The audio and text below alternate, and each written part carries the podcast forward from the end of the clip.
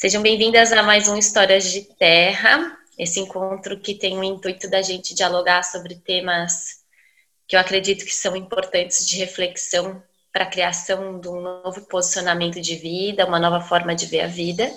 E o diálogo é um meio dessa conexão, uma forma da gente ouvir o outro e se ouvir nessa conversa.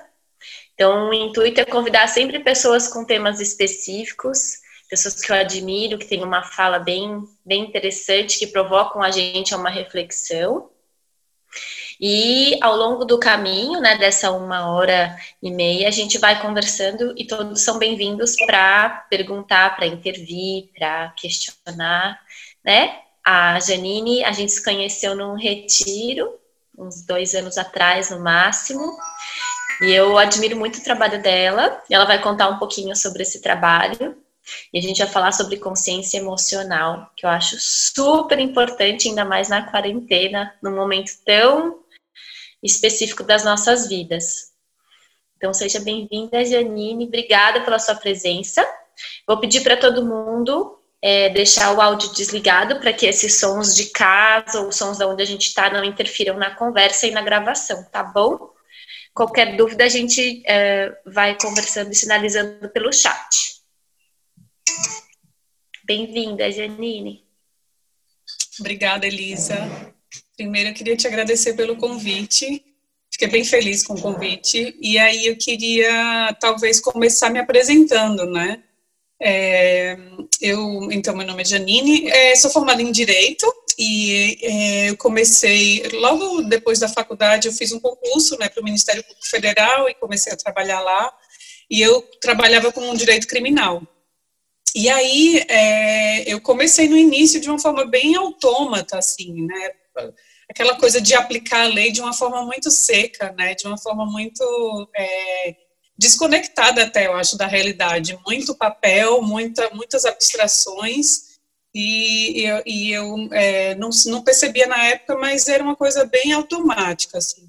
E aí, com o tempo, eu fui questionando algumas coisas. Comecei a sentir que é, comecei a questionar socialmente né, o direito criminal, as leis, alguma coisa assim, comecei a, a desconfiar um pouco dessa mentalidade também do binária, né, do bem e do mal, que a gente costuma ter. De, também eu acho que na faculdade de Direito, a gente é muito... É, é, é uma coisa bem direcionada uma coisa de, dessa visão simplista, assim, às vezes, eu, na, na minha visão e que a gente que eu sentia um pouco falta do, de, da exploração do mundo interno.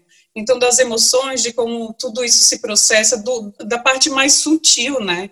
Então a, partir do momento que eu olho para um crime tem todo todo um, um, um, um pano de fundo para que isso aconteça. E comecei a, a, a querer explorar mais essas sutilezas do mundo interno porque eu vi que isso impactava muito em tudo né na atuação profissional em tudo. Então, por exemplo, até testemunhas, por exemplo, num processo criminal.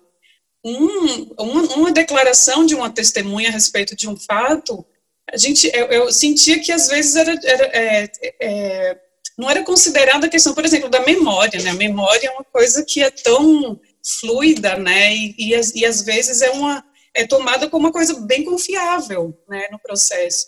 E aí comecei a questionar um pouco isso e comecei a é, buscar explorar essas, estudar mais isso. Então, comecei a sair um pouco da guerra, comecei a estudar comunicação não violenta, é, mediação de conflitos e fui mais para esse lado.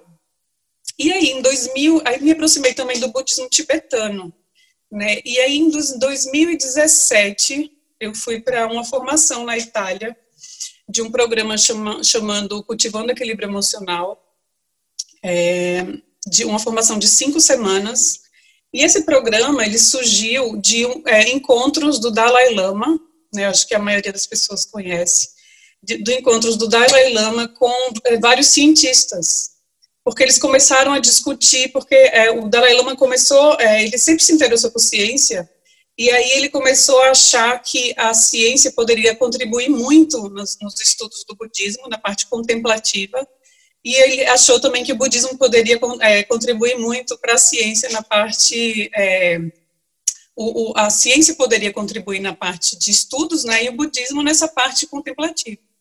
E aí, é, em 2000, no encontro, é, ele sugeriu a criação desse programa, que alia estudo científico das emoções e é, a parte contemplativa né, do budismo tibetano. Então, os criadores foram o Alan Wallace, que é um, um erudito, estudioso do, do, budismo tibetano, e o Paul Ekman, que é um psicólogo americano, um dos mais influentes, assim, e ele até foi consultor para aquele filme, Divertidamente, é um cara bem conceituado nessa área.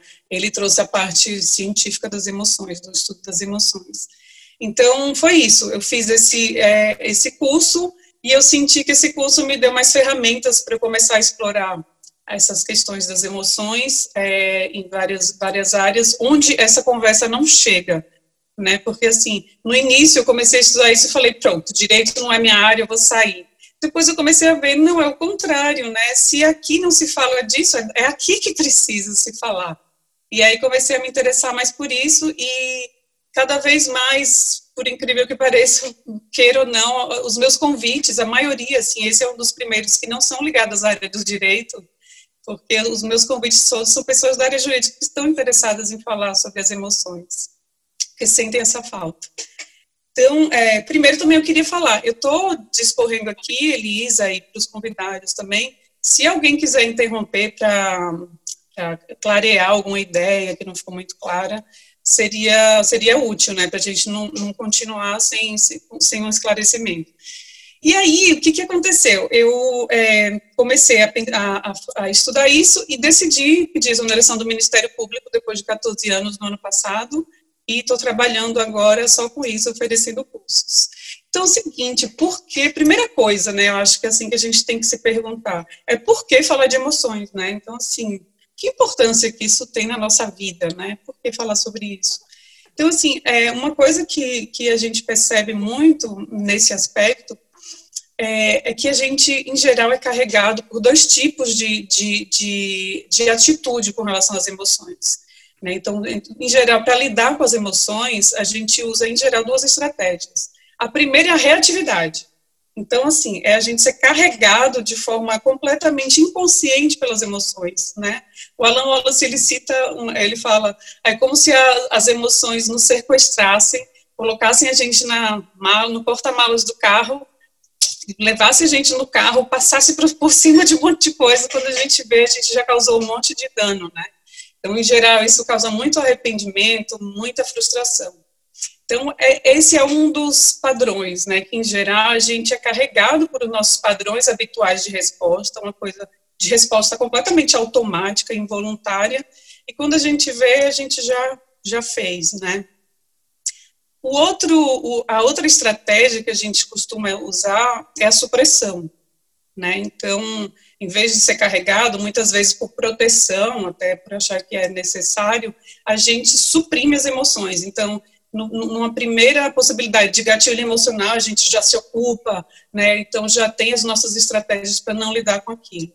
Muitas vezes isso pode ser útil, né? Porque, enfim, sei lá, você está numa situação de trabalho, por exemplo, e aí seu chefe, né, numa hora, numa reunião, fala uma coisa que te que é um gatilho enorme para você, mas você não pode reagir, você não pode exprimir, né, é, expressar a sua emoção. Então, às vezes é uma coisa útil, mas isso é de uma forma temporária. A gente, porque uma hora isso vai vir, né, à tona. Então, a gente vai abafando e aquilo vai sendo cultivado como uma coisa que vai fazendo, acaba fazendo mal para a gente. E tem um estudo interessante é, de James Gross, que é um psicólogo da Universidade de Stanford, e ele, ele estudou, ele, ele colocou é, numa sala várias pessoas vendo filmes bem complicados, assim, de amputação de perna, enfim. E aí ele dava algumas, é, é, para grupos específicos, ele dava é, instruções. E aí ele, ele percebeu, no final do estudo, para alguns ele pedia para exprimir a, a, a, emoção do, jeito que vinha, para os outros ele, ele pedia para suprimir. Então, é, foram três grupos, mas esses dois especificamente, ele fala que a expressão, por incrível que pareça, traz menos é, é, respostas fisiológicas no corpo do que quando a gente suprime. Né? Então, assim, a gente acha que está evitando a emoção, mas na verdade essa experiência subjetiva da emoção continua acontecendo. Né, e pode causar danos a gente e tudo mais. Então, assim, é, ou seja, ele, é, a gente já viu, né, que não tem como a gente escapar, né, então a supressão não é uma, uma possibilidade, uma, uma, é, uma forma de resolver de forma efetiva o problema, né, então se não é nem supressão nem emoção, né, qual, ou nem, nem reatividade, então qual seria a outra possibilidade de a gente lidar com as emoções? Né? Então, antes de falar isso, primeiro eu queria é, chegar, talvez, na raiz desse problema. Né? Então, por que, que a gente costuma reagir de forma involuntária ou por que, que a gente costuma suprimir? Em geral, é por falta de familiaridade com as emoções. Né? Então, a gente, às vezes a gente pergunta, porque eu lembro que quando eu fui fazer esse curso na Itália, é, que perguntaram assim, o que, que é uma emoção, né? O que é uma emoção? E eu não sabia responder. eu não sabia responder. A gente sabe que aquilo afeta a nossa vida, né? Mas não, ninguém nunca ensinou a gente a isso, né? Então a gente está na facu, no colégio, por exemplo, e a professora fala presta atenção, mas nunca ensinou como pra gente, como que a gente pode ter atenção. Então a gente tem muito pouca familiaridade com esse mundo interno, de como ele funciona, de como lidar com, ele. Então, é, a raiz da, de, dessas nossas formas trágicas, digamos assim, de lidar com as emoções, é essa falta de familiaridade, né? A outra raiz é, que tem a ver com isso que a professora pede, né? Que ela fala, presta atenção, é isso, a gente é acostumado à distração, né?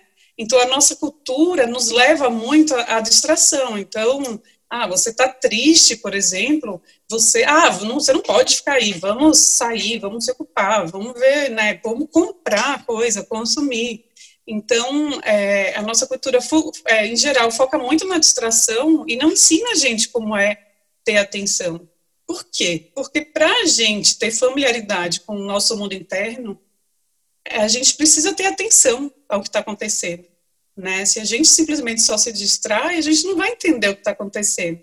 Né? Nem, nem com a gente, nem atenção aos nossos processos, nem aos processos do, dos outros, das pessoas com quem a gente se relaciona. Né? Então, é, o que, que acontece, então? Se, a, se, as emoções são fontes de problemas, assim, né, como a gente pode ver muitas vezes por falta de habilidade, como, então, a gente poderia fazer? A gente pode parar as emoções, por exemplo? A gente pode deixar de sentir? Deixar de, de sentir os gatilhos emocionais? Então, o Poetman ele fala que não pode, porque as emoções, ele fala, são processos automáticos, né? Então, são processos automáticos. Então, a gente quando a gente sente uma emoção, quando ela vem, isso a gente não pode parar, né, na hora do gatilho, né, então, e ele fala também que as emoções foram preservadas ao longo das, da, da, da nossa evolução, porque elas são importantes para a nossa sobrevivência muitas vezes, por exemplo, a gente, a está dirigindo, e aí vem um carro e fecha, a gente a gente está em alta velocidade, vem um carro e vai, vai nos fechar, o que a gente faz? A gente, a nossa reação automática é desviar, né, porque o medo faz com que a gente tenha essa reação automática. Então, a gente precisa das emoções também, né, para se conectar com o mundo, né, o, o nosso entorno. Então, é, qual seria a, a, solução é, ideal? A gente aprender a administrar as emoções, já que a gente não pode pará-las, né? Como administrá-las, né? Então, como que a gente pode lidar com as emoções de uma forma mais saudável, digamos assim, construtiva? Que o que, que acontece? Para a gente administrar alguma coisa, primeiro a gente precisa conhecer, né? Então, é, qualquer coisa, né? Então, por exemplo, para a gente, é, eu, eu, lembro que o, é, eu fiz, é, não sei se vocês conhecem, mas Schumacher, a escola Schumacher, que é uma escola que foca em sustentabilidade na Inglaterra, e ela é, também foi tem, tem, no Brasil hoje, tem cursos pela Schumacher no Brasil. E eu fiz em 2016 um curso lá, e um dos criadores, o Satish Kumar, que é um indiano, eu lembro que no encontro ele falou isso, que ele é, foi na, na, em uma escola famosa de Londres de economia. Né?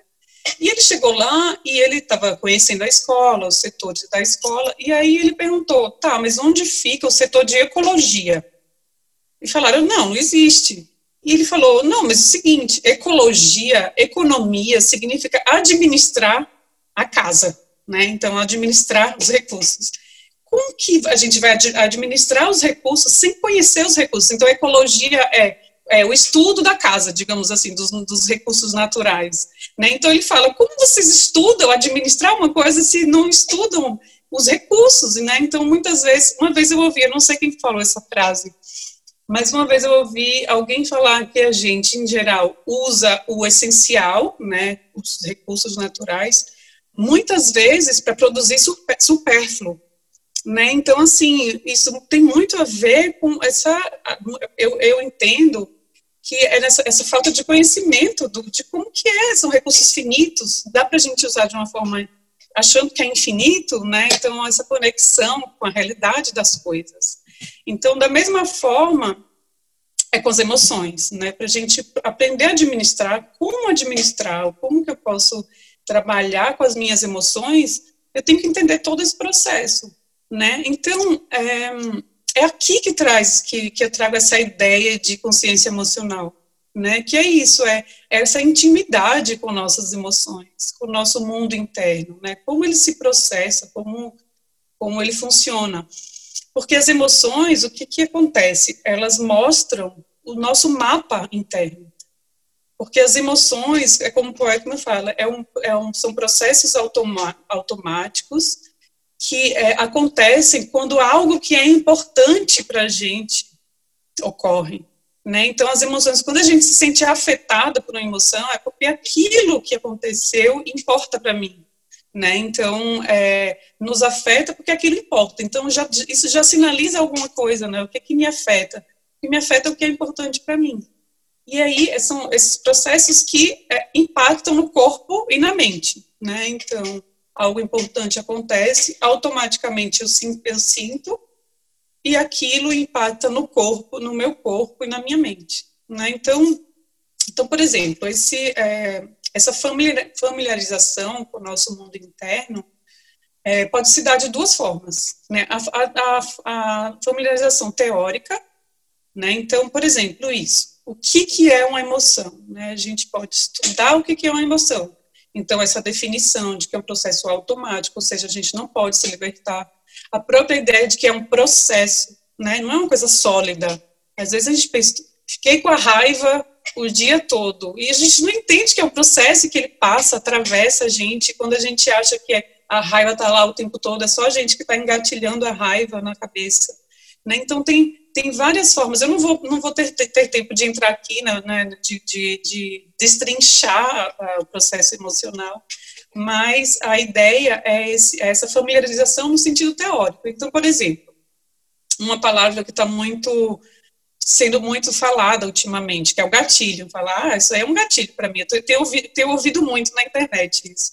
E aí, no, no, na linha do tempo emocional, né, que o Paul Ekman traz, o que, é a linha do tempo emocional? A partir do momento que uma emoção é engatilhada, até as consequências, né, até o nosso estado, como a gente fica depois desse processo.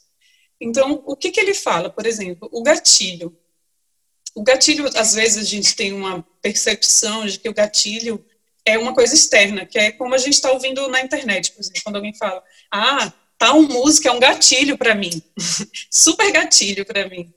É, e aí é interessante porque, assim, não é só a música, a música é um, é, é um dos, do, dos elementos que formam o gatilho. Então, o que, é o gatilho? É, por exemplo, é o evento, né? Esse evento pode ser, por exemplo, uma música, né? Tocou na rádio. E esse, evento pode ser externo, como a música, ou interno. Então, por exemplo, vem uma memória, né? Eu lembro de alguém, né? Que eu tô com saudade, por exemplo. Então, aqui, aquele evento pode ser interno também. Então, é o evento, a nossa pré-condição. Então, como a gente estava naquele momento que, é, é, que aquela música tocou, por exemplo né? Ah, eu já estava triste porque eu então estava me sentindo muito isolada na quarentena, né? Então, como a gente estava naquele exato momento. Então, por exemplo, tem aquela música do Chico, né, Chico Buarque, que ele fala: "Deixe em paz meu coração, que ele é um pote até aqui de mágoa, e qualquer desatenção faça não, pode ser a gota d'água".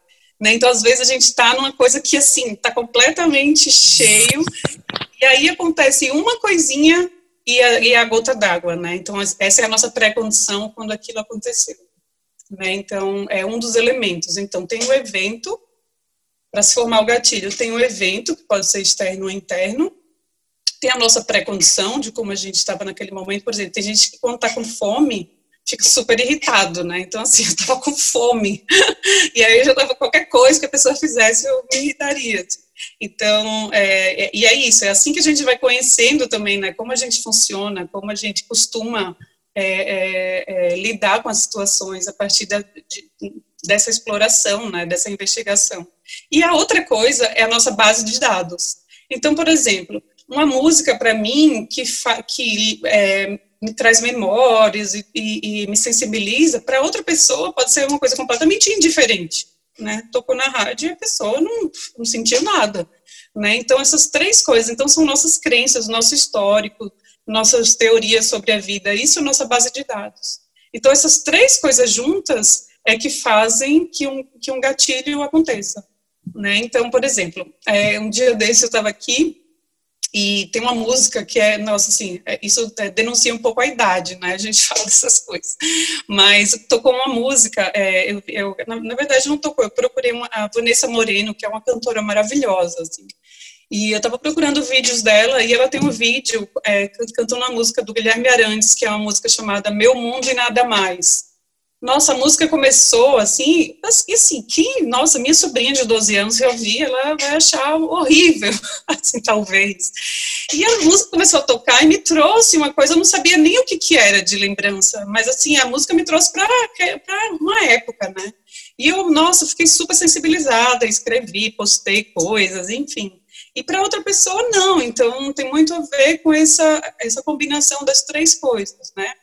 Da, Posso fazer uma, per uma pergunta? Pode, pode. As emoções, elas são iguais para todo mundo? Então, assim, eu, eu imagino que as, uh, as, todos temos as mesmas emoções, uhum. mas cada um na sua dose, como se fosse uma mistura única. Como que funciona essa explicação? Isso. O, o que que faz com que a experiência seja personalizada, digamos assim. O evento, por exemplo, pode ser o mesmo, né? Eu com uma música. Então, o que, que faz com que seja diferente para cada pessoa? Primeiro, essa pré-condição, né? Então, por exemplo, tem, tem uma pessoa que, é, quando está com fome, fica irritada, e ela está sempre com fome. Né? Então, por quê? Porque ela não, não olha para isso, ela não percebe que ela fica irritada, e aí ela tem essa conduta de estar tá, meio distraída de não, não cuidar muito disso. Então, para ela, aquela precondição é diferente da minha, né? Do mesmo jeito, a base de dados. Então, por exemplo, minhas teorias sobre a vida também influenciam, né? Então, por exemplo, tem gente que acha que, assim, é a maior, o maior absurdo do mundo você se atrasar, por exemplo. Que é inaceitável, uma falta de respeito, uma ofensa e tudo mais. Então, depende muito do, do do que a pessoa, do histórico, de como a pessoa sente. Então, o, a, a, gradação da emoção tem a ver com tudo isso. Né? Então, como que, é, os nossos filtros, como que eu vou filtrar aquilo que acontece? Então, para você vai ser de um jeito, né? por exemplo, para mim, que se me senti tocada com aquela música, chorei, assim, eu, sabe, soltei, para outras pessoas, assim, senti uma tristezinha, mas deu uma abafada. Essa coisa que eu falo, dos padrões também. Quais são os padrões? É você completamente carregado e você entrar em depressão por causa de uma música, ou é, suprimir, né? Cada pessoa tem um padrão, por isso que é interessante a gente até entender teoricamente como a emoção se processa, para entender quais são os meus padrões, né? Quais são, como que eu costumo é, lidar? Eu fico muito tempo mergulhado numa emoção, eu me perco. Então, é, como que a emoção se processa nesse sentido de intensidade é diferente para todo mundo. Mas o gatilho é sempre é, é a, soma desses três elementos, né? Do evento, da nossa pré-condição e da nossa base de dados. E o que, que acontece depois do gatilho? É o que eu falei, eu não vou, ainda estou até falando bastante sobre isso, porque eu acho interessante mas eu não vou poder explorar, porque a gente pode ver exemplos, tentar encaixar, né, como que acontece, mas eu vou só dar uma, citar um pouco. Então, o gatilho aconteceu, o que, que acontece depois? A gente tem impacto na mente e no corpo. Né? Então, o que, que acontece? Por exemplo, alguém gritou comigo, e na minha base de dados, pela minha base de dados, eu acho que é um absurdo isso, ninguém pode fazer, falar alto comigo, eu acho que, que, que é uma coisa inaceitável. Né? Então, o que, que vai acontecer? Vai ter impactos na minha mente, por exemplo, eu sinto raiva, e aí eu fico pensando, que absurdo, como que a pessoa fala assim? Então, é impacto na mente, né? A nossa mente fica numa, num, processo, num processo de histórias, né? Num contínuo mental que fica contando historinhas. E aquilo vai ativando mais. Muitas vezes é um gatilho para a gente continuar no processo de raiva. Né? Então, não é que a raiva dura muito tempo, a, raiva, a emoção é rápida. Só que o que, que, o que, que acontece? A gente fica engatilhando de novo. O que, que, é, o que era um fato externo, a gente vira um, um fato mental. Né? Então, como ele falou aquilo, e aí a gente vai ativando de novo aquele, aquele pontinho. Né? Então, esse, esse é o impacto mental e tem o impacto físico. Então, assim, por exemplo, eu quando sinto raiva, eu sinto claramente meu corpo quente, essa parte daqui é, esquenta, né? Quando, falam, quando falam, ah, me subiu o sangue, né? Então, essa ideia de esquenta, né? Para mim é muito claro essa coisa de esquentar aqui na raiva. Então, é isso, para a forma como impacta no corpo, para cada pessoa também é diferente. Né? Então, como que para aquela pessoa, ah, eu sinto, eu fico suando muito, por exemplo, a pessoa pode perceber, né? Então, mas tem impactos físicos, né? Em geral, nossas expressões. O que, que acontece muito quando a gente está é, preso no pensamento ou numa emoção? Contração, contração do corpo. De alguma forma, a gente contrai, né? Então, a gente, é, por exemplo, a gente é, aprende que a base de toda a meditação, por exemplo, é o relaxamento em geral, a gente se dá conta, quando a gente se perde durante a meditação, nos pensamentos ou na emoção, a gente se contrai, ou fecha a mandíbula, ou a sobrancelha, ou a gente, de alguma forma, contrai o corpo. Né? Então, a ideia de soltar o corpo, de prestar atenção no corpo e relaxar as tensões, tem a ver também com esse soltar a, a nossa mente desses pensamentos, das emoções. Né? Então, uma coisa ajuda a outra, é, é conectada com a outra. E o que, que, também eu acho que é super importante nessa familiariza, familiarização teórica? A gente é, é, nomear uma emoção. Então, por exemplo, é, a raiva, né, por exemplo, ou então o medo, a raiva, trazer a raiva. A raiva, é, o Poetman, ele fala que tem a ver com um obstáculo, né, você vê algo como obstáculo. Então, isso seria a mensagem da raiva, digamos assim, para ele.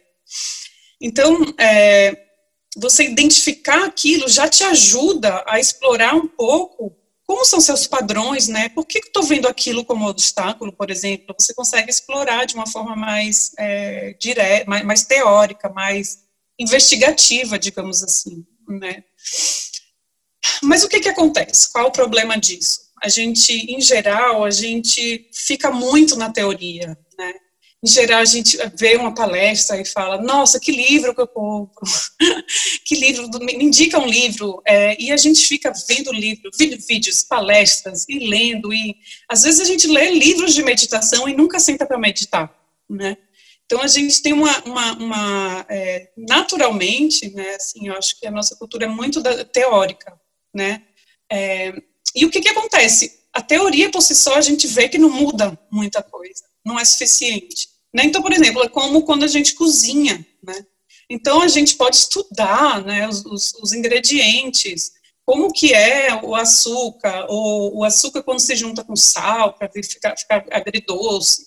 A gente pode estudar absolutamente tudo, os, os, utensílios, como que usa fogão, temperatura de forno. O que, que acontece para a gente aprender de fato a cozinhar? Só, só cozinhando né? A gente só vai ser um bom cozinheiro quando a gente tiver experiência direta. Então, por exemplo, a gente estuda o açúcar, mas a gente não vai saber o sabor do açúcar se a gente não provar, né? Então, para eu usar de uma forma muito mais de uma experiência direta o açúcar, eu vou ter que saber o sabor. Não adianta eu ler no livro, né?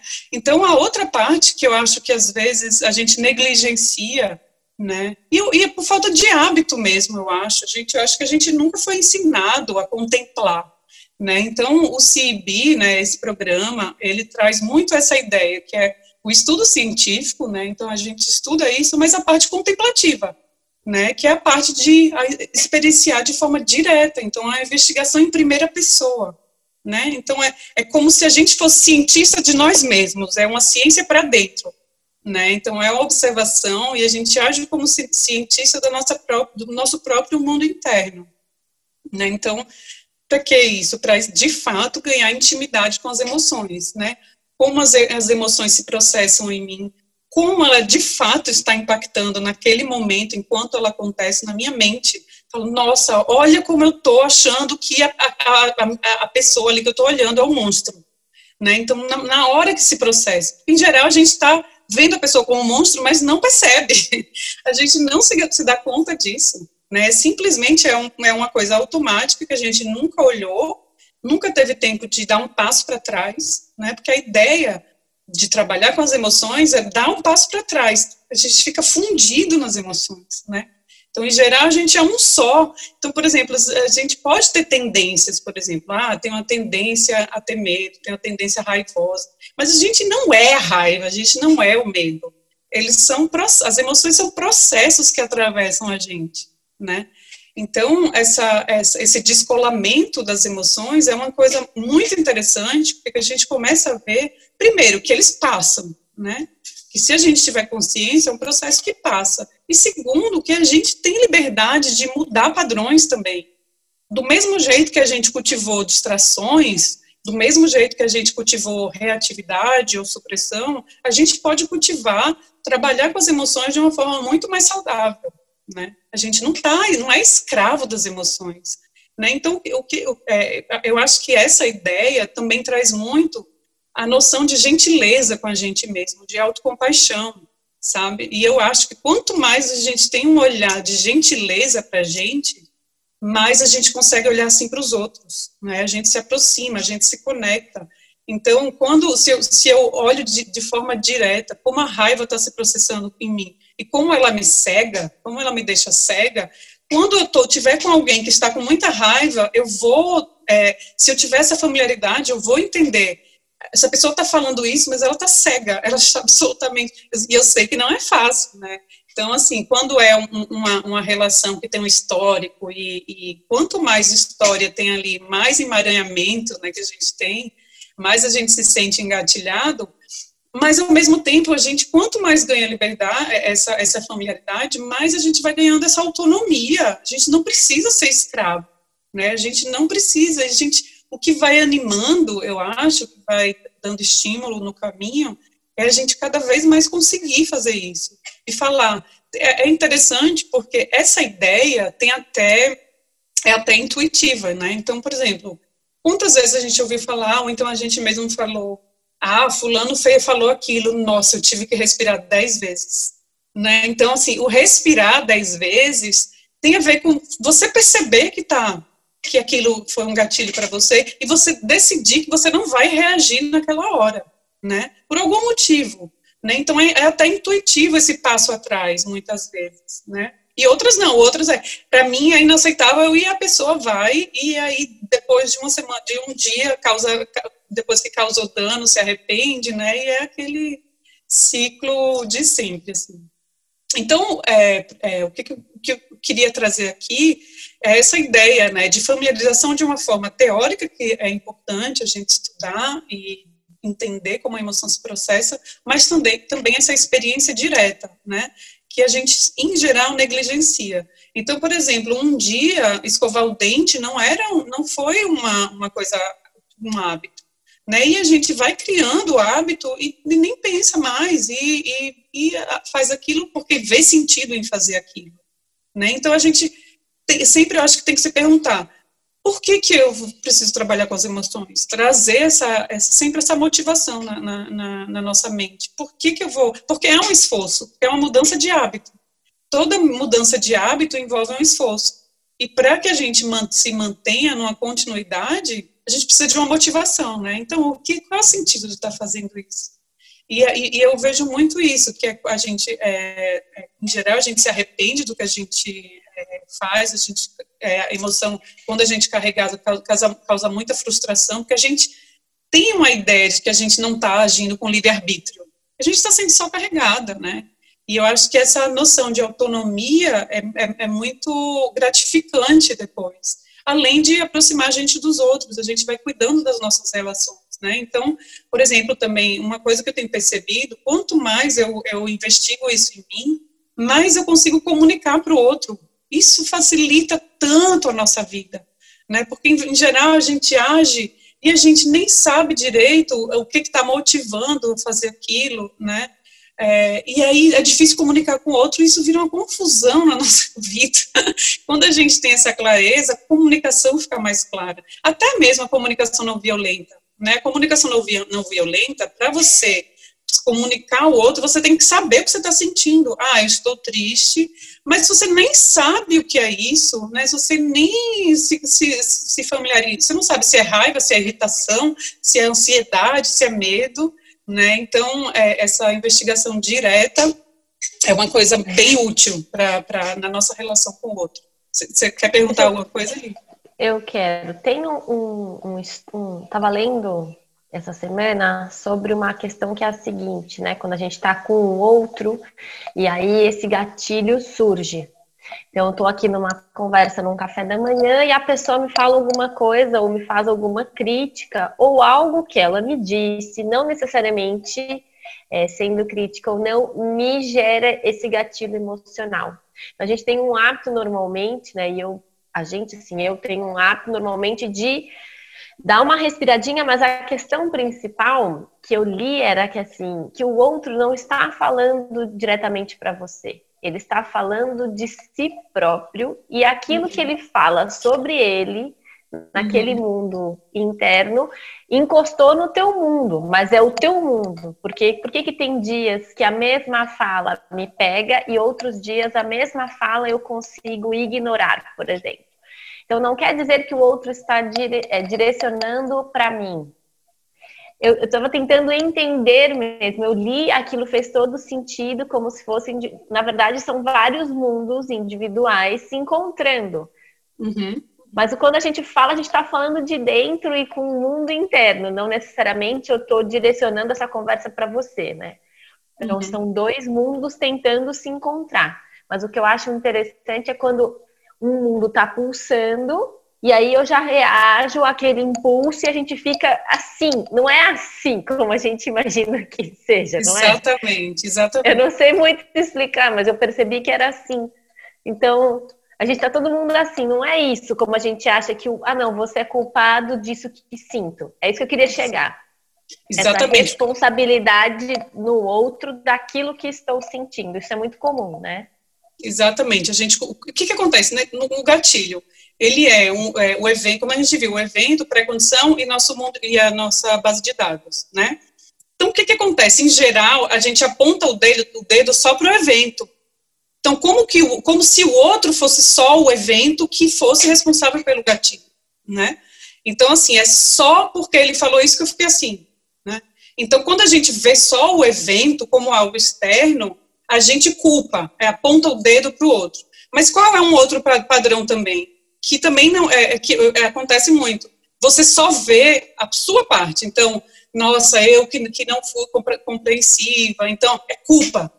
Ou a gente aponta o dedo para o outro, que o outro é o culpado, sem, sem levar em conta é, que a gente, nosso, nossa base de dados e tudo isso interfere no gatilho, né? Ou a gente só vê a nossa parte, que é, nossa, culpa, culpa. Ah, ele agiu assim porque eu não fui, né, a gente acha que é só uma coisa.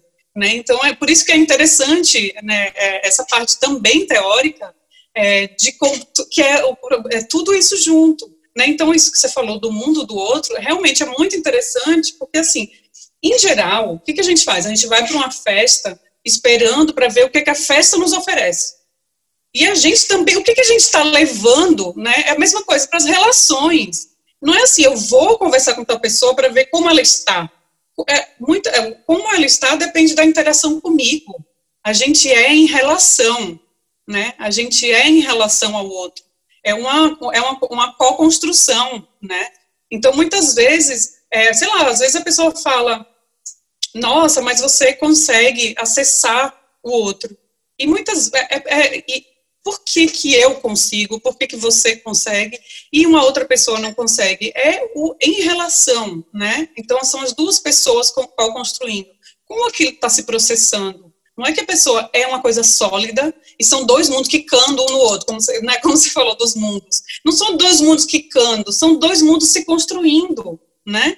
Porque a gente se constrói em relação, né? Então, às vezes, quantas vezes, assim, é, você pergunta, sei lá, sei lá, quando você é adolescente, fala, ah, é, tô paquerando não sei o que lá, como que é o fulano? Ah, ele é assim. E quando você conhece, você se, é, é uma, um outro tipo de interação, né? E fala, nossa, não, achei muito legal, né? Então, assim, é interessante essa, essa coisa porque a gente não é nada sólido, né? A gente, é isso, as emoções são processos, a gente é atravessada por, por processos, pessoas são gatilhos para mim, outras não são, né? Então, tudo isso interfere nas relações, né? E, e, e é isso, essa familiaridade com o nosso mundo vai dando clareza, não só para a gente lidar com o outro, né, porque a gente vai entendendo melhor nossos, nossos processos, como entendendo do outro. Então, o que, é empatia, por exemplo? É você entender o mundo do outro, você entrar no mundo do outro. Né? Então, pra, por exemplo, você fala do, do mundo do outro. Para eu empatizar, por exemplo, com a situação de um, de um, de um negro, né, do racismo, por exemplo, é, eu lembro daquele encontro que a gente estava, né, com o Alex Castro, e ele falou, e ele falou isso, ele falou, tem um amigo em Copacabana, eu estava com um amigo negro uma vez, e aí passou o ônibus lá no Rio, né, e aí o ônibus passou bem longe, a gente, e eu saí correndo para pegar o ônibus, e o amigo dele ficou parado, e aí ele falou, ué, mas por que você ficou parado? Vamos pegar o ônibus. Ele falou, não, eu não posso correr em Copacabana. Né, porque isso, isso tem, tem um, é um significado para o mundo, o mundo da pessoa negra. Né? Então, ele tem cuidados que a pessoa branca não pensa em ter. Então, essa, esse entrar no mundo do outro, então, para aquilo, é uma coisa que causa medo nele. Ele aprendeu que aquilo é perigoso. Né? Então, para a gente entender, a gente tem que entrar, mergulhar um pouco no mundo do outro. Né? E é isso, acho que as relações, é muito disso, é também você não se perder de você, né, tá sempre em contato, mas você também é, é entrar em contato com esse mundo do outro, como que eu entro? Então, eu lembro uma vez que o, o Marshall Rosenberg, que é o criador da comunicação não violenta, que ele, ele, ele falou que sempre é, é, participou, né, foi, foi tentar resolver conflitos pelo mundo, assim, né, e aí ele fala que ele, ele, quando ele chegava, ele era xingado muitas vezes. Ah, porque você é americano, seu país, não sei o que lá das bombas, né? Construiu, trouxe armas para cá e xingava ele. Ele disse que no final, às vezes, eles acabavam indo jantar na casa dessa pessoa. E ele fala por quê? Porque ele não ouvia o que a pessoa falava.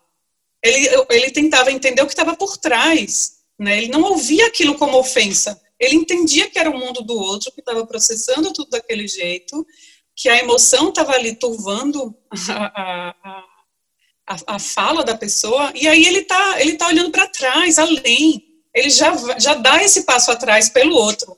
O outro não está conseguindo, mas a gente pode ajudar o outro a dar. Né? Então, o, o William Ury, que é um negociador é, famoso, ele fala ir para a varanda. É essa ideia de se afastar do, do, do, da confusão e ter uma visão mais ampla, né?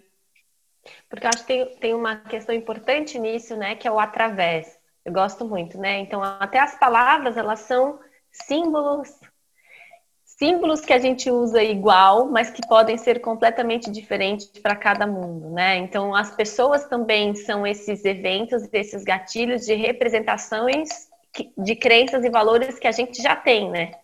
Então, uhum. quando encontro um negro, quando encontro um branco, em que situação estamos colocados? Você é um americano, então, dependendo do meu histórico de conhecimento que tenho, surge um gatilho perante o outro. Mas Exatamente. não é real, né? Exatamente. É, o, é o, que, o que você me causa de emoção, é isso? Exato, é aquela história do, da base de dados. Eu tenho, eu tenho ideias sobre o mundo, eu tenho ideias do que é bom, do que é mal em geral, a gente tem ideias muito binárias, muito simplistas, né? Rótulos. A gente, por quê? Isso ajuda a gente a andar pelo mundo, né? A sentir um, se sentir um pouco no controle, né? Então, a gente tem definições do que é bom, do que é mal. O problema é a gente se apegar, de fato, nisso, né? Então, assim, é, por exemplo, eu posso achar que gritar é, de uma forma muito sólida não é uma coisa boa, mas às vezes gritar numa situação X é, ela é, é, é, é uma forma válida. Às vezes, para o outro te ouvir na, na, naquela relação que o outro só ouve quando é de uma forma muito mais irada, às vezes é uma forma necessária, talvez. É uma coisa muito mais fluida, né?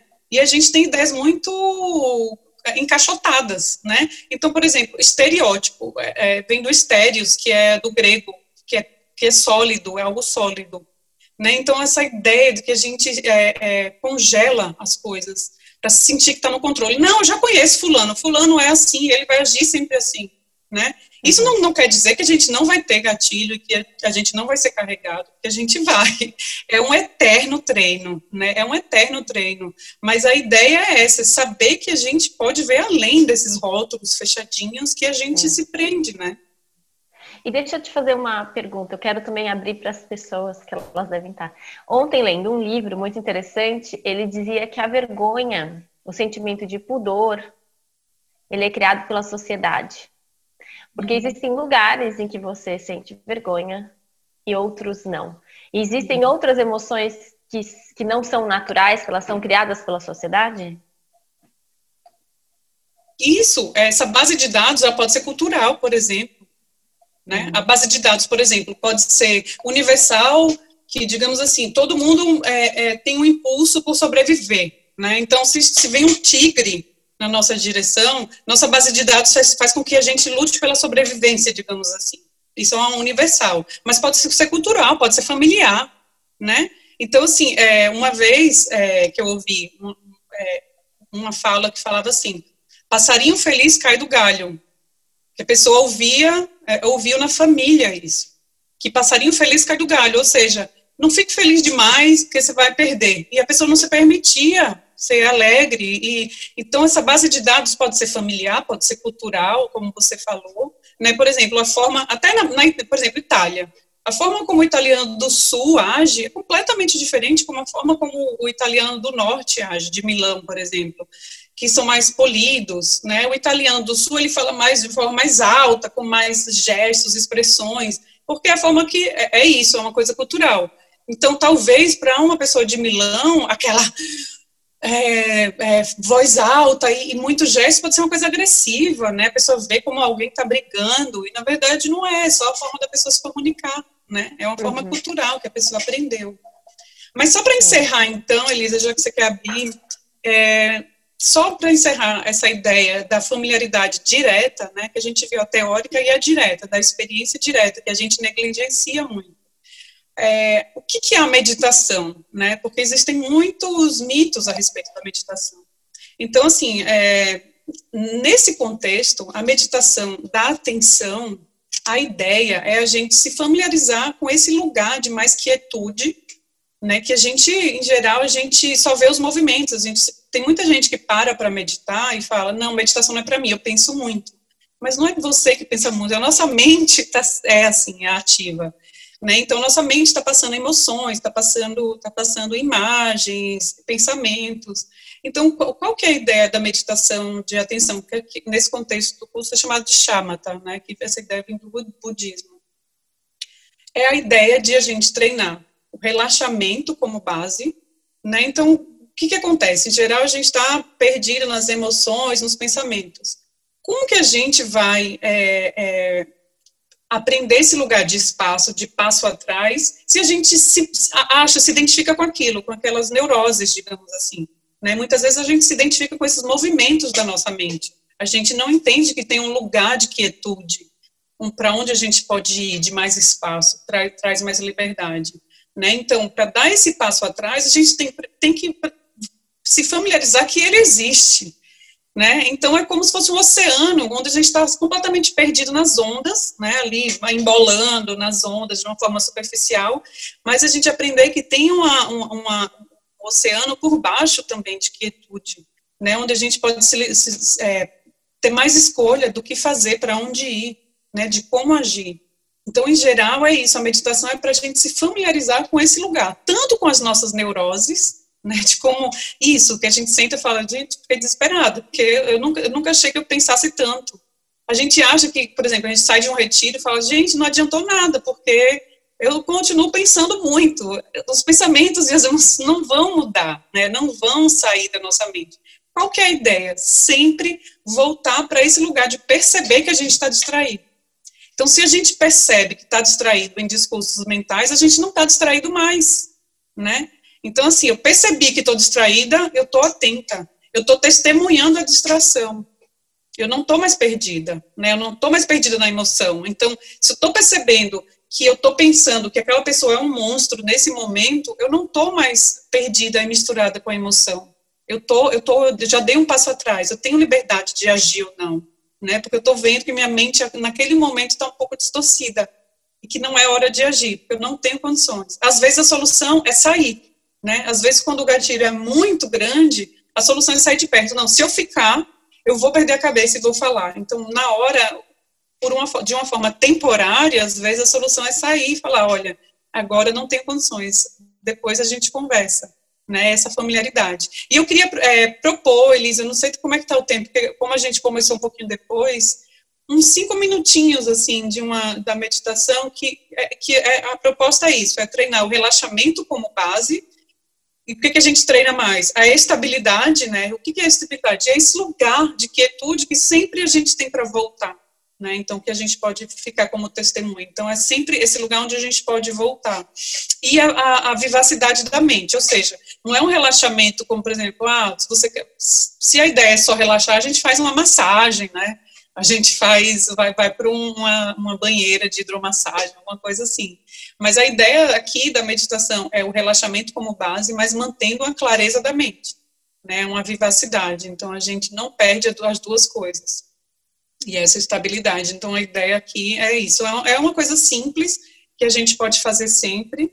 E, e, é isso, eu queria só propor um pouquinho, ou a gente pode deixar, eu posso também recomendar é, algum aplicativo depois para as pessoas, enfim. Não, você, você, quem sabe, você quer fazer a meditação agora e as perguntas depois? O que, que você prefere? Acho que ainda tem um tempo. Que é razoável, assim, pra gente. Pronto, eu vou fazer o seguinte, então, a gente faz uma meditaçãozinha de cinco minutos, é só para a gente assentar as coisas, e aí depois a gente abre. Tá bom. Então, tudo tá bem. Bom. Pessoal, todo mundo se prepara para a meditação. eu queria é, vou aproveitar o sino aqui. Então, sino eu, eu vou usar como um sinal para a gente começar e terminar.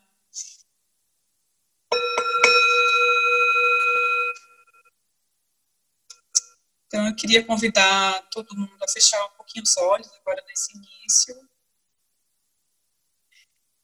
E aproveitar o som do sino para a gente, como expressão de autocuidado, a gente trazer para o início dessa prática a motivação de estar tá aqui, de estar tá cultivando esse bem-estar mais profundo. Que a gente se importa com as nossas relações, a gente se importa em talvez nos apresentar de forma mais benéfica para o mundo, para a gente trazer sempre, no início de qualquer prática, a motivação do porquê que a gente está fazendo aqui. É um cultivo de uma tranquilidade de dentro para fora. Então, agora no início, a gente pode dar três respirações mais profundas.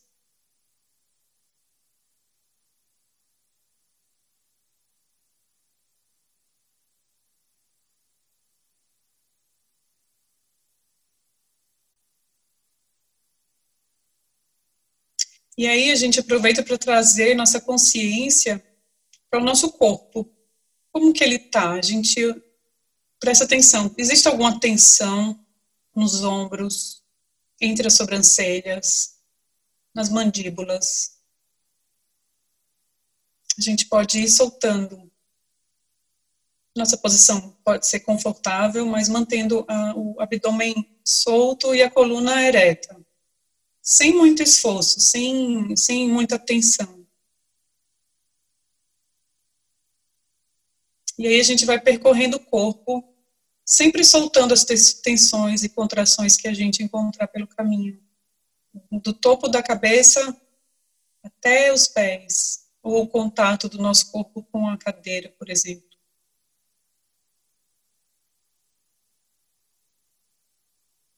Como se a gente estivesse decantando, decantando todas as tensões, dissolvendo as camadas de contração por todo o corpo.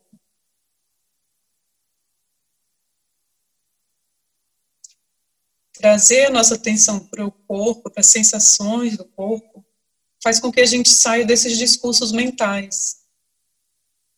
E a gente traga essa noção de, de base de relaxamento e tranquilidade. A gente sempre pode acessar esse recurso, sempre, qualquer situação do dia a dia.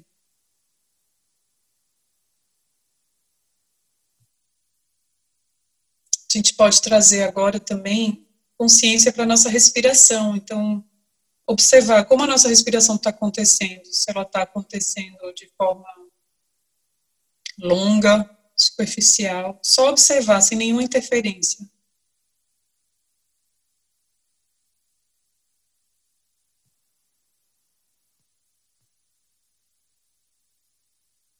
Deixa a respiração fluir naturalmente sem esforço, sem nenhuma, sem, sem constrições.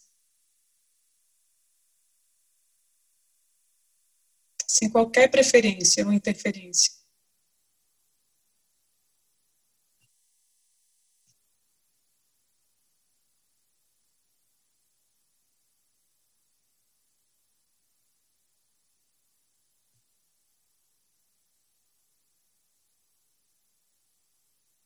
E aí, se a gente percebe que nossa mente está perdida, pensando em coisas, quando vai terminar ou algo assim, traga de novo a consciência para a respiração. E principalmente no momento da expiração, ajude a soltar, inclusive, os pensamentos e emoções de A gente pode usar a expiração como uma forma de soltar tudo isso, todo o discurso interno.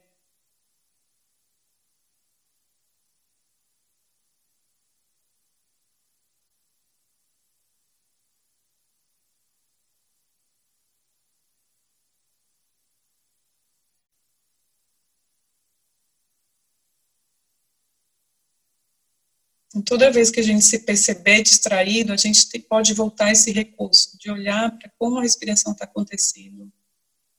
Que a respiração é esse recurso neutro que permite que a gente tenha para onde voltar, escolha voltar para esse lugar.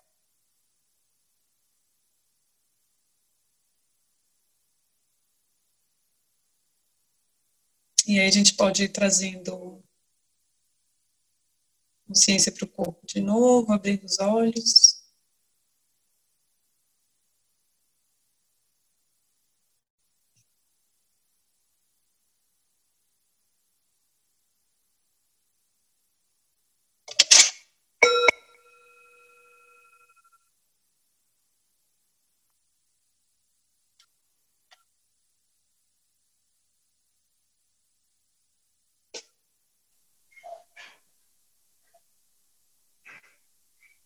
É isso.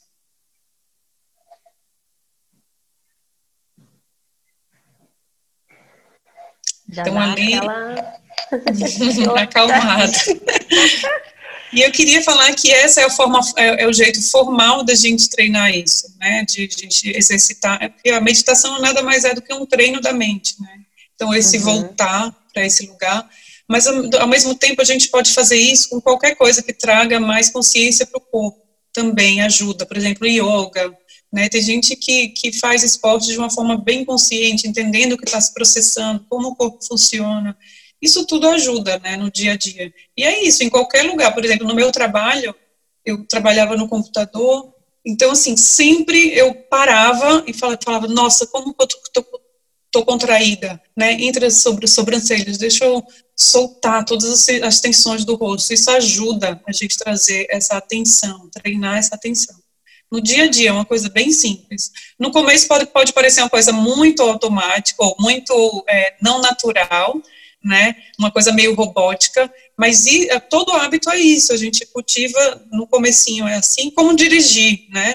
O Paulo Ricochet fala isso, que é como dirigir. No começo a gente está tenso, robótico, não sabendo muito o que está acontecendo, com medo, né? Depois a gente vai naturalizando aquilo, inclusive a gente consegue depois sentir o que está acontecendo ali dentro, como a gente está dirigindo, a gente está atento ali e atento ao, fora. Do mesmo jeito funciona com esse zoom para dentro, que a meditação ajuda, e o zoom para fora. Você familiarizado, cada vez mais vai ficando natural de você lidar com isso, olhando para sem, sem negligenciar o externo. É, mas é isso. Sim. Eu vou abrir então os microfones. Ou se alguém quiser abrir, tem alguém que gostaria de fazer alguma pergunta?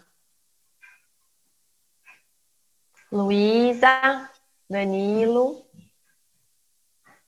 Não sei se tem alguém que gostaria de fazer. Não sei também se as pessoas estão só ouvindo, sabe? Uhum. Às vezes elas estão no trabalho, talvez. Danilo quer fazer uma pergunta? Estou aqui. É, não, eu tô. Pá, tudo bem? É... Pô, cara, essa meditação aí deu uma relaxada boa. que bom que deu. É.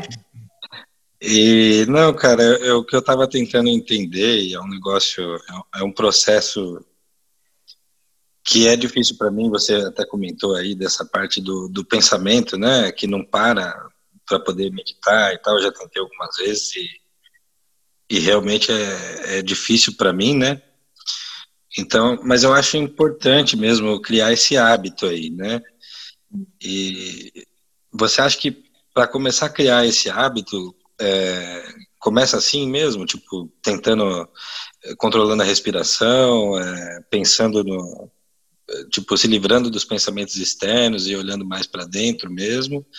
E com o tempo isso vai melhorando, essa concentração vai melhorando? Ou tem gente que não consegue mesmo, sei lá? Olha, eu acho que esse desafio de achar que pensa muito e tentar se livrar dos pensamentos né, é, um, é um mito que, que às vezes a gente ouve, né, acha que meditação é, é, é a, mente vazia, né? Mas a, a, natureza da nossa mente é ser ativa, ela, ela não para de funcionar. Então, ela vai, a gente vai ter sempre pensamento, mas vai ter sempre emoção, mas é isso, é como dirigir, entendeu? No início é tudo muito automático, parece uma coisa assim. E, e eu acho que isso tem a ver também com a falta de gentileza que a gente tem com a gente mesmo, sabe? Então, assim, uhum. ele fala, não, acho que só eu, e, e além de, da falta de conversa sobre isso, né? Às vezes a gente não tem uma rede com quem a gente converse isso. Então, a gente começa a meditar e é, é uma coisa muito sozinha, né? Muito, eu estou fazendo aquilo, e aí as experiências que a gente passa, às vezes a gente não está compartilhando, e a gente acha que é só a gente, do mesmo jeito com a emoção. A gente acha que só a gente está ansioso, só a gente tem medo, que só a gente está triste, que está todo mundo feliz no, no Facebook e no Instagram, né? então, Sim. eu acho que é isso, é, é, é, o, é o hábito, é, é isso, é Danilo, né?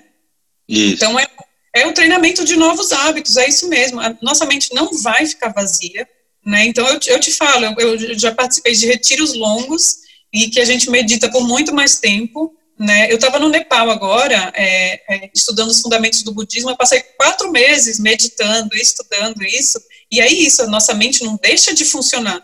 O que a gente vai, vai é, com a continuidade da prática, que pode ser um pouquinho, então assim, tudo bem, é, é o ideal, cinco minutos, não, não é, seria o ideal mais, mais tempo, mas é, é o que encaixa, é o que vai me motivar, é o que vai criar um hábito na minha vida, então que seja, sabe, trazer a presença, nem que seja trazer a presença para o corpo, parar durante o dia em alguns momentos trazer a presença para o corpo. Como que eu tô? Como meu rosto tá? Deixa eu ir soltando. E a gente vai adquirindo esses, esses hábitos com o tempo. Ah, bacana. Não, achei bem interessante aí a conversa. Eu acho que é um momento que muita gente, eu acho, tá, tá começando a refletir nesse tempo de pandemia e tudo, né? De que é olhar mais para dentro, né? Uhum e, e controlar melhor os sentimentos e tudo, até para para não surtar mesmo, né? Eu acho que eu vejo bastante pessoa, gente aí que está surtando um pouco nessa nessa pandemia e eu acho que é muito a falta disso mesmo, de parar e refletir, né, e olhar mais para dentro de você mesmo, né? Então, eu acho que o caminho é bem esse aí. Eu acho que é, é também uma, uma modalidade aí que que muita gente está seguindo agora, né? Tipo, tá, tá parando mais para observar, né? Não sei se graças à pandemia uhum. ou a consciência mesmo geral do, do pessoal que esse mundo de só trabalhar e não parar para pensar mais nada, de pensar na, na, natureza, né? Ou que os, os recursos são infinitos, não, isso está mudando, né? Então, é, eu acho que é interessante. Desculpa. Não, desculpa, pode falar. Pois é, eu acho que a nossa cultura é muito do fazer, né? Então, assim, é, então a gente tem muito essa ideia do fazer, fazer, é, é, a gente tem que estar ocupado.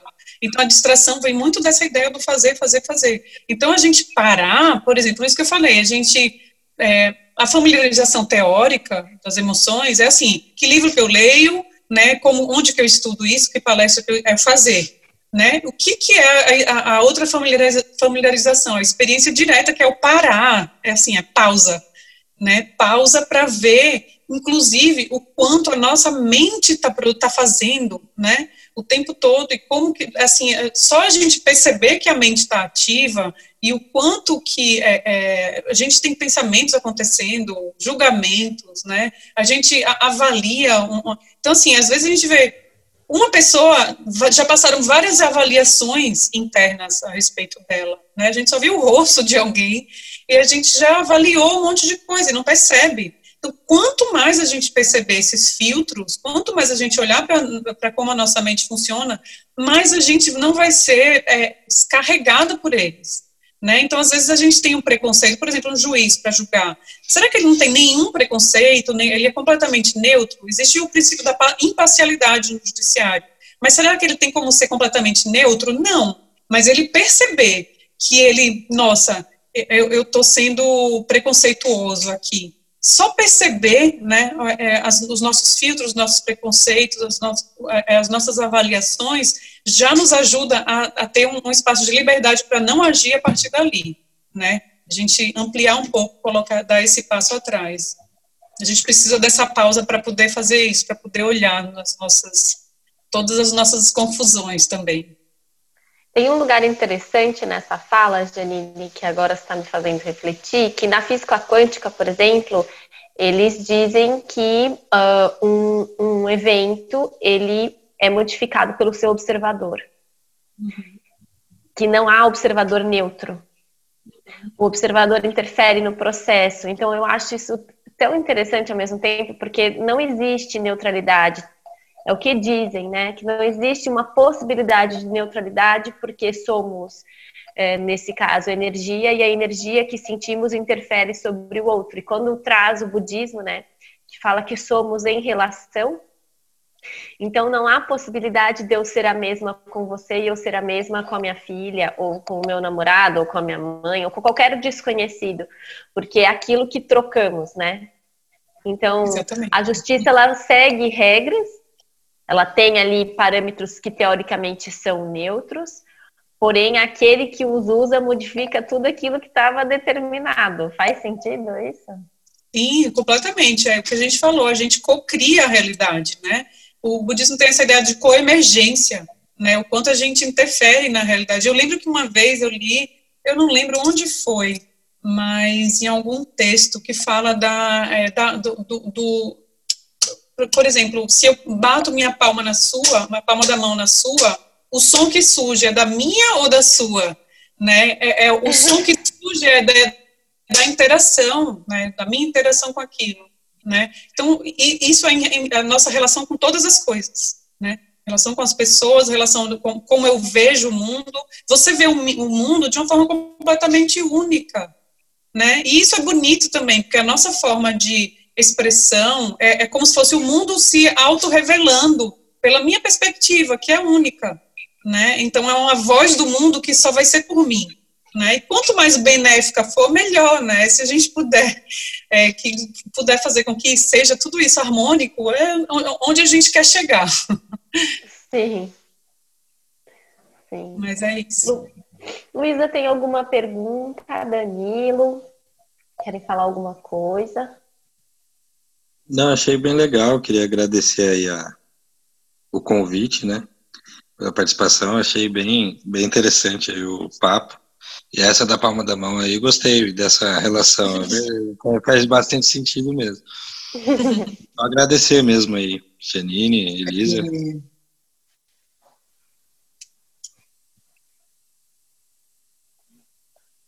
Eu acho que